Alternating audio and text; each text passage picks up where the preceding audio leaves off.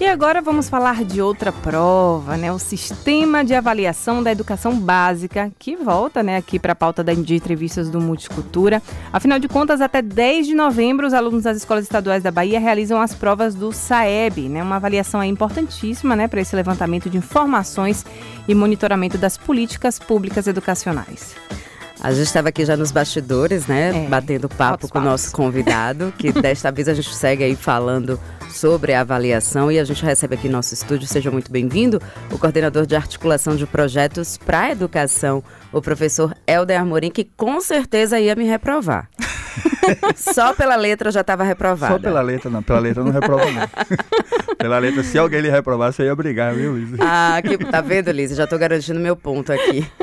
Ontem a gente recebeu aqui no nosso estúdio a secretária de Educação uhum. do Estado, Adélia Amorim. Ela falou sobre é, o sistema de avaliação da educação básica e a gente queria entender como coordenador de articulação de projetos, né? Como é que essa avaliação, por que, que essa prova é tão importante e por que, que os alunos eles precisam se dedicar para passar e superar, né? A pontuação, a gente ficou brincando aqui de, ponto, de pontuação, superar anualmente, Helder. Bem, essa prova ela tem, uma, ela tem uma referência muito importante. Existe, na verdade, várias discussões, inclusive de que por ela ser uma prova aplicada há muito tempo, o seu indicador aplicado há muito tempo já precisava levar em consideração outras coisas, porque ela leva a nota, a proficiência do menino e o fluxo da escola. Acho que para o processo de educação a gente precisava realmente avançar mais algumas coisas. Mas como é indicador que a gente tem é esse, a gente, vai, a gente precisa utilizar. O trabalho da escola parte de um planejamento. E esse planejamento precisa de um diagnóstico. Essa prova nos dá esse diagnóstico. Essa é a grande importância dela. Porque ela não vai dizer para a gente se você foi bom, se você foi mal na prova como acontece na escola, né? Geralmente você estuda, o professor diz assim, olha, você tirou três, você não foi bem, Sim. você tirou cinco, você precisa melhorar, você tirou dez, você está ótimo. Não é, não é isso que a prova faz. Ela dá uma, uma média, essa média, na verdade, é aonde você está localizado, onde sua aprendizagem está localizado. Existe uma tabela imensa de competências que os estudantes eles precisam alcançar. Então, por exemplo, você que está no terceiro ano, para interpretação de texto, o que é que você precisa saber, certo? Para, é, para análise gramatical, o que é que você precisa saber? Está lá todos esses, essa, todas essas é, competências que você precisa, que a gente precisa, que o estudante, ao terminar o terceiro ano, ao terminar o nono ano, ao terminar o quinto ano, ele precisa estar naquele nível. Essa nota ela vai lhe dizer em que lugar você está. Então, se você deveria estar no, nesse nível e você está no nível mais abaixo, isso vai ajudar a escola, porque aí o professor vai saber o que é que você não aprendeu. Uhum. Isso é bom por quê? Porque o professor pode replanejar, pode criar outras alternativas. Ela diz para a gente em que ponto está a nossa avaliação. Ela virou um ranking. Ah, você tirou três você tirou cinco, você é a, a décimo segundo. Mas, na verdade, a, a ideia inicial dela nunca foi de ranqueamento. Isso é um trabalho que, infelizmente, a gente tem essa mania, né? De ranquear as coisas. Você foi melhor porque você tirou 10, você foi pior porque você tirou um. É, é, mas, na verdade, o que ela nos dá, ela, ela nos dá esse subsídio. Então, para a gente que é da Secretaria de Educação, para a gente que é da escola, para o próprio estudante, a gente tem uma ideia de saber: olha, Juliana, essa sua prova que você fez seus colegas fizeram nos mostraram que a sua sala ela só conseguiu chegar até aqui, mas ela precisava chegar até ali. Então, o que é que eu tenho que fazer para que você chegue lá? Isso, por que, que é importante que o aluno faça a prova? Porque, primeiro, para a escola ter o resultado, ela tem que ter 80% de participação. Então, se a escola tem um resultado, esse resultado vai para a escola. Então, a escola que teve acima de 80% de participação, ela vai receber o resultado dela, ela vai ver em que nível ela está. E para o estado da Bahia, a gente vai ver em que nível estão todos os nossos estudantes. A gente tem uma ideia mais geral, mas a escola pode ver pontualmente como esse estudante está em português, língua portuguesa e matemática. É isso que eu ia perguntar, né? Quais questões, né? Tipo, como a gente tem uma prova do Enem, né? Que tem ali as, os, as questões gerais, gerais específicas, né? Que tipo de é, matemática e português, basicamente, que cai é, nessa prova? Você tem uma prova específica de português uhum. e uma prova específica de matemática. Ela tem uma relação direta ela tem uma teoria que respalda, teoria de resposta ao item, Porque você sabe, as pessoas não aquela Não é aquela prova que você diz assim. Quem descobriu o Brasil? Pedro Álvares Cabral e todas as outras erradas, né? Não. A prova não tem todas erradas, nem tem todas as certas. Ela tem uma que está um pouco mais certa, outra tal. Aquela que aquela que está mais que é a mais correta para aquilo que se perguntou. Então, se for uma coisa de interpretação, você pode, aí você vai ver. Não, olha, a Lise, ela está nesse nível de interpretação, né? A Juliana já está hum, nesse nível de interpretação, entendeu? Entendi. Não quer dizer que. Então, por isso que, que o resultado, errou, né? aquele resultado que você chega, ele chega a um nível de competência que você está. Então, nessa competência aqui, você está nesse nível. Isso, para a gente, tem uma importância muito grande do ponto de vista da proficiência. Porque a gente consegue mensurar é, quais são as dificuldades que nossos alunos vão ter. Então, essa prova tem essa importância para a gente. Infelizmente, ela está sendo lembrada só pelo, pela pontuação e só pelo IDEB, né? As pessoas, ah, e o IDEB, qual é o IDEB? Na verdade, o material que sai dela é um material muito importante. E também tem uma coisa que, assim, que a participação nos mostra. Como é que está a escola assim? Está aprovando? Porque, na verdade, a função natural da, da, da escola é aprovar. Se você for no hospital e alguém disser assim, aquele médico é muito bom, ele faz 10 cirurgias, morreram 9 pessoas. Você vai dizer, opa, é uma avaliação bem tosca que eu estou fazendo assim, mas as pessoas avaliam tudo. Na escola você diz assim, poxa, aquela escola reprova muito, que ótimo. Não, não é ótimo. A função da escola é aprovar. E a gente precisa saber se a gente está aprovando bem, se a gente está reprovando bem, se a gente tem muito aluno evadido. Porque isso, a gente falou da nota da prova, né? Você tirou 5. Se você reprovou, baixa. Se você tem muita evasão, baixa. Se você tem muita aprovação, mantém. Então esse seu 5 pode ser mantido ou pode ser rebaixado, que é um dos nossos problemas. Nossos problemas maiores é que infelizmente a gente ainda tem uma cultura pesada de reprovação. Nosso problema não está nem na proficiência, não é tão grande na proficiência, mas ele é muito preocupante do ponto de vista da reprovação. E a depender do, da nota que essa escola, né, do desempenho dessa escola, dos alunos dessa escola, é, o Estado ele vai agir de determinada forma, de formas diferentes, pensando em projetos, de como melhorar aquela parte ali que não estava tão legal. É, como é que gira essa questão dos projetos em volta dessas escolas e dessas médias que, que elas podem tirar? Por isso que é importante a gente ter o resultado da escola, uhum. entendeu? Porque, por exemplo, ah, na Bahia a proficiência está 5 mas a sua escola está 5, está 6, porque ali é a média da Bahia. Está 1, um, porque nós temos 1.065 escolas e quase 700 anexos.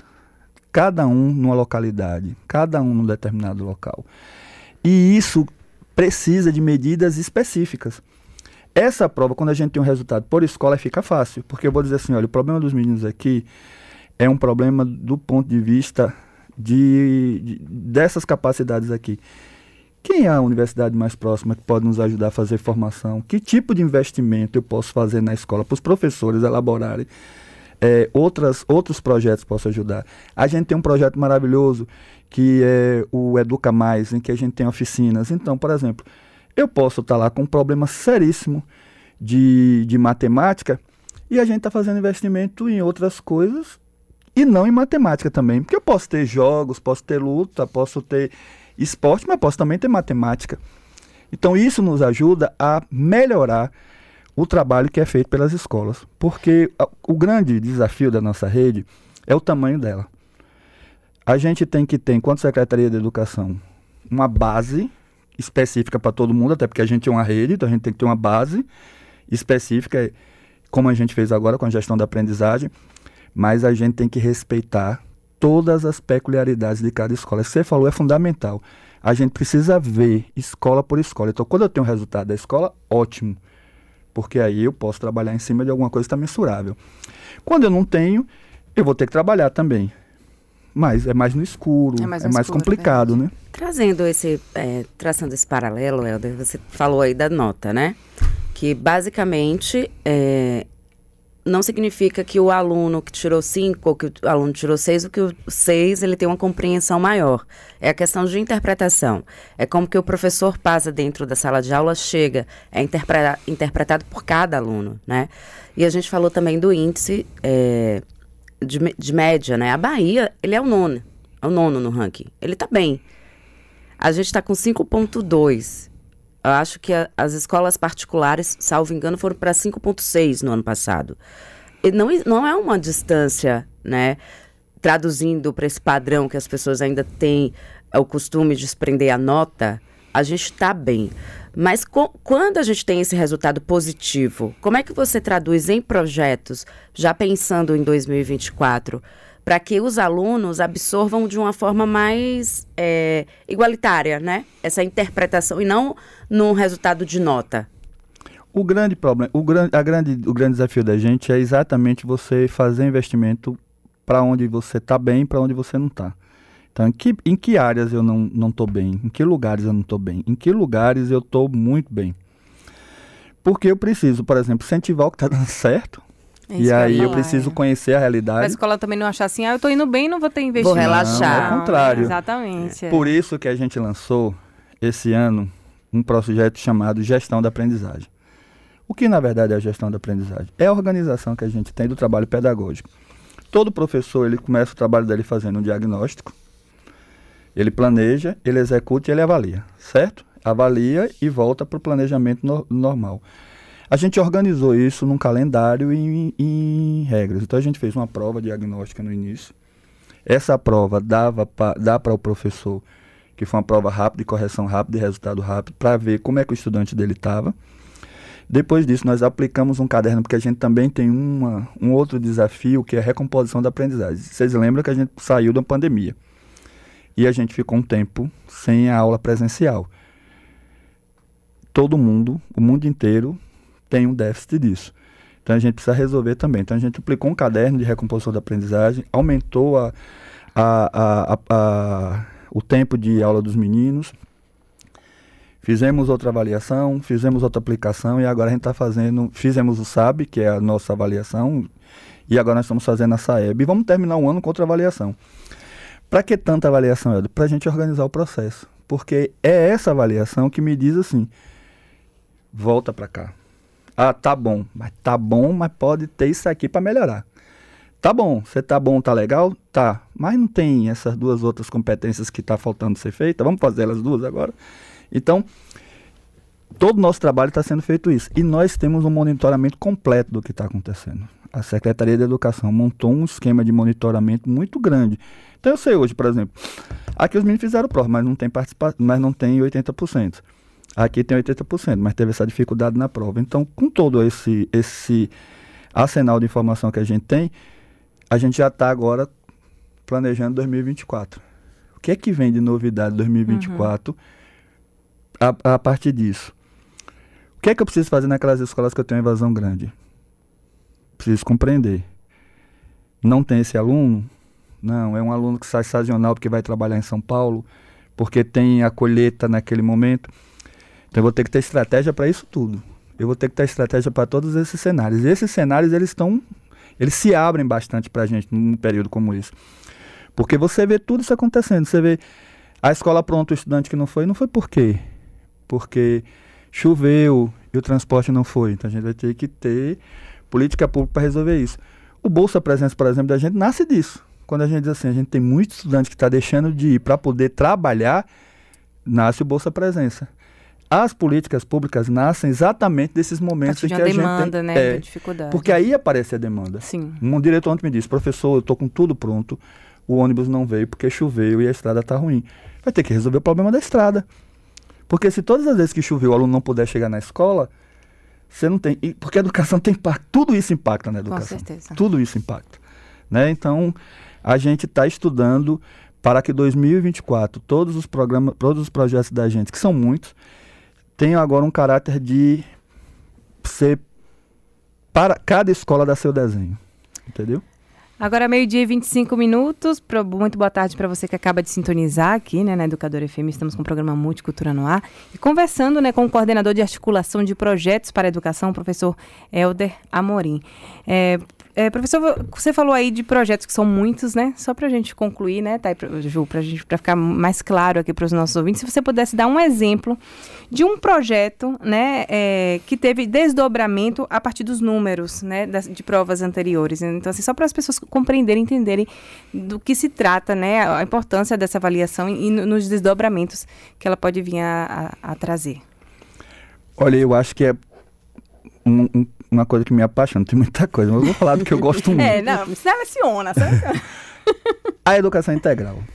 Porque a gente percebe uma coisa, o governador fala uma coisa que é muito bonita, eu me emociono toda vez que ele fala, ele olha para os estudantes e fala assim, nós não vamos perder essa guerra do tráfico, não vai perder, não vai perder vocês para eles, a gente vai lutar por vocês.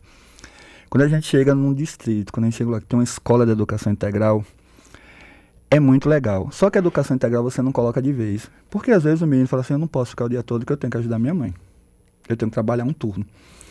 Ou às vezes até diz assim, nada, vou ficar na escola chata. Essa escola já é chata, um turno. Vou ficar dois turnos.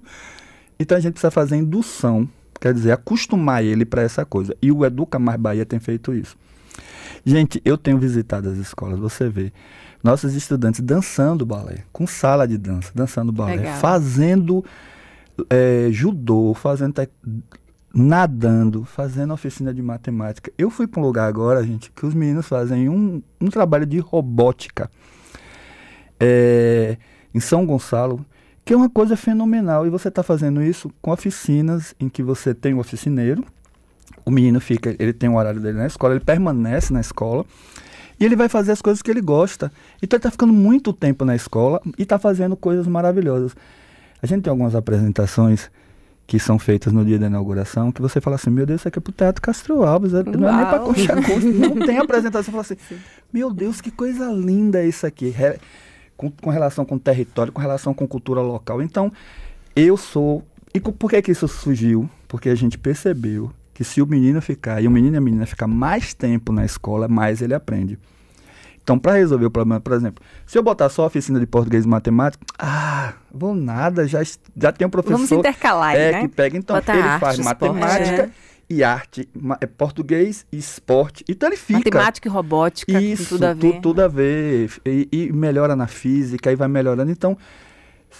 E essa demanda toda veio por conta disso. O governo federal tinha acabado com Mais Educação, que era uma coisa que fazia essa indução. Uhum. Nós trouxemos Educa Mais Bahia, e que nós estamos oferecendo 10 mil oficinas para os estudantes da Bahia, não é pouco, e nós estamos, assim, ampliando o tempo e espaço dos meninos na escola. Então, isso me apaixona. É, a gente já está se aproximando aqui do fim da nossa entrevista, porque a gente tem que te liberar, né? para a TV. Para a TV, da já já está lá ao vivo. Mas você falou aí de algo é, que é interessante, né? A gente vive numa bolha. Aqui em Salvador a gente tem uma realidade, em Uauá é outra realidade, em Livramento de Nossa Senhora é outra realidade, Cruz das Almas é outra realidade, e são 1.600 escolas. Unidades. 1.065 unidades 1.065 unidades Mais 700 escolares. anexos. Então, cada lugarzinho desse tem uma realidade. Então, tem um aluno que não vai porque não tem comida em casa, precisa trabalhar. Tem um aluno que não vai porque precisa trabalhar para ajudar os pais. Tem um aluno que não vai por causa da estrada de chuva. Ou que só vai, às vezes, por causa da, da merenda, né? Acontece Ou muitos vão por conta é. do, do lanche, né? Da merenda lá, que a gente até às vezes traça esse paralelo de realidades, né? Quando a gente fala lanche de escola pública, gente, a gente está falando de feijão tropeiro, a gente está falando de macarrão, né? a gente está falando de alimentação, não é um lanchinho, né? É, muitas vezes é a refeição, a única refeição que essa criança, esse, esse jovem tem no dia. Então são distintas as realidades. Como é que a gente insere o metaverso, a tecnologia? E por que, que eu estou lembrando disso? Porque você ressaltou aí a pandemia. Isso. A gente teve aulas online.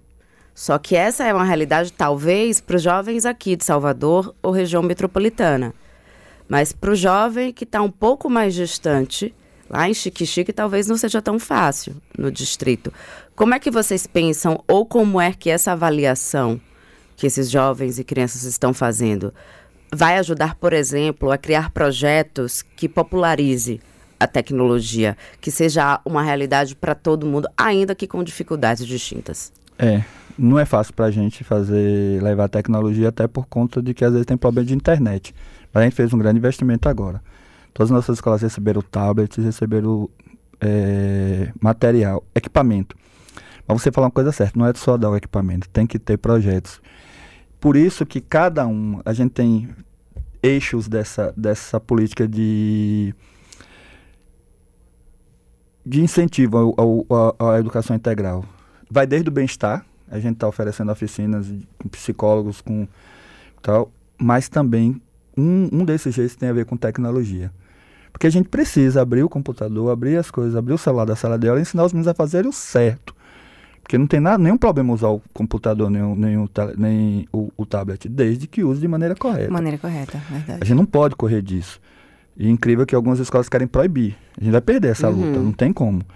Mas o que eu acho interessante é que a gente está fazendo. E isso a gente está tá deixando para que cada professor, para que cada escola dê a sua identidade. Nas escolas que a gente faz, a gente tem uma sala que a gente chama Sala Maker. Essa sala é a sala quem escolhe a escola. É, vai para tecnologia, vai para robótica, mas vai também para cozinha, vai também para horta. Oh, eu queria Cada... tanto uma salinha dessa na minha época, hein? É, aquela escola, horta, na verdade, todo mundo queria. Adorei. Se você vê, assim, esses trabalhos, eles surgem de uma relação direta que tem com a comunidade local, mas a gente incentiva. Tá, que massa que você fez, mas vamos fazer um aplicativo para mostrar para todo mundo, mas vamos colocar essa, essa coisa na internet. Então, isso leva a, a e casa a, com... Até essa relação com a tecnologia. E casa com o interesse desse público, né? É. Desse jovem hoje que cê curte muito, Você né? sabe que você tem, a gente tem vários podcasts que é feito na própria Olha. escola. A gente chega e tem que parar a inauguração para o podcast ser apresentado. Então a gente tem incentivado bastante isso. A gente tem uma mensagem aqui da nossa ouvinte Rita, ela botou aqui, boa tarde, sou professora aposentada da rede pública e concordo que para atrair o aluno, a escola precisa ser prazero, prazero, pra, eita, prazerosa, prazerosa, lúdica e interativa. A permanência dos educandos na escola por mais tempo o tira da zona de risco, que é um problema latente no nosso país. Perfeito, muito obrigada pela sua colocação, ao ouvinte... Rita. Rita, Rita Sateles. Obrigada, Rita, pela participação. E o tempo já deu e já estourou, infelizmente, porque tá, o papo tá muito legal, rende muito, né? é, né? Educação é um assunto muito importante, Isso. muito bacana de se é tratar. Que a gente volta. É, mas aí o, o Eldo ele tem que ir agora lá pra TVE, você pode acompanhar mais um pouco o Eldo lá na TV, vê-lo ao vivo e a cores, né? Aproveita, né? O espaço para convocar também, é. porque a educação é, é uma responsabilidade dos pais, né? Dos, dos tutores, não só da escola, para aproveitar esses familiares para incentivar seus filhos e os alunos, né, Isso. a fazer essa avaliação. Primeiro eu queria agradecer a vocês duas pela simpatia é. do, do, trabalho do, de receber, muito legal, né? A gente que não tem esse costume precisa vir para entrevista com vocês mesmo. Mas gente, olha, eu queria muito que as famílias assumissem isso e eu queria um recado hoje especial, principalmente para as redes municipais, porque o grosso dessas avaliações agora eles estão acontecendo nas redes municipais e muitas vezes o pai não tem não tem não entende bem a importância de você ter, de, do, do, filho fazer essa, essa prova. Então, os professores, os pais, a gente precisa fazer esse resultado acontecer. A gente precisa que essa prova aconteça. Ela é importante para todo mundo. Então, pedir a todo mundo que se é, hermane numa, numa, numa relação, como a gente está fazendo, como a gente fez na rede estadual também, para que acompanhe, para que leve o menino, para que faça. Domingo tem Enem. Exato. Né? Quem tem filho que vai fazer Enem, colar com isso. Professor, faz uma mensagem legal para os meninos que vão fazer, motive, liber, é, aumenta a autoestima. Porque uma coisa eu tenho certeza, a nossa rede é boa, a rede estadual, a rede municipal da Bahia é boa, ela dá resultado, ela só precisa das oportunidades de aparecer. E a gente tem que estimular os nossos estudantes para fazer isso. Maravilha. Obrigado a vocês, muito bom estar aqui. E estamos contando com sucesso que. Vou dar um spoiler para vocês, viu? Coisa inédita é, a gente conseguiu já 80% de participação dos estudantes da rede estadual. Oh, então, o nosso resultado está garantido. garantido. É, isso não pode parar. Quem não Com fez, certeza. pelo amor de Deus, Continue. tem que continuar. Tem que fazer. Mas a gente já bateu meta. Até o dia 10 a gente Até tem aplicação. Até o dia 10. Pronto. Muito obrigada, viu, Helder?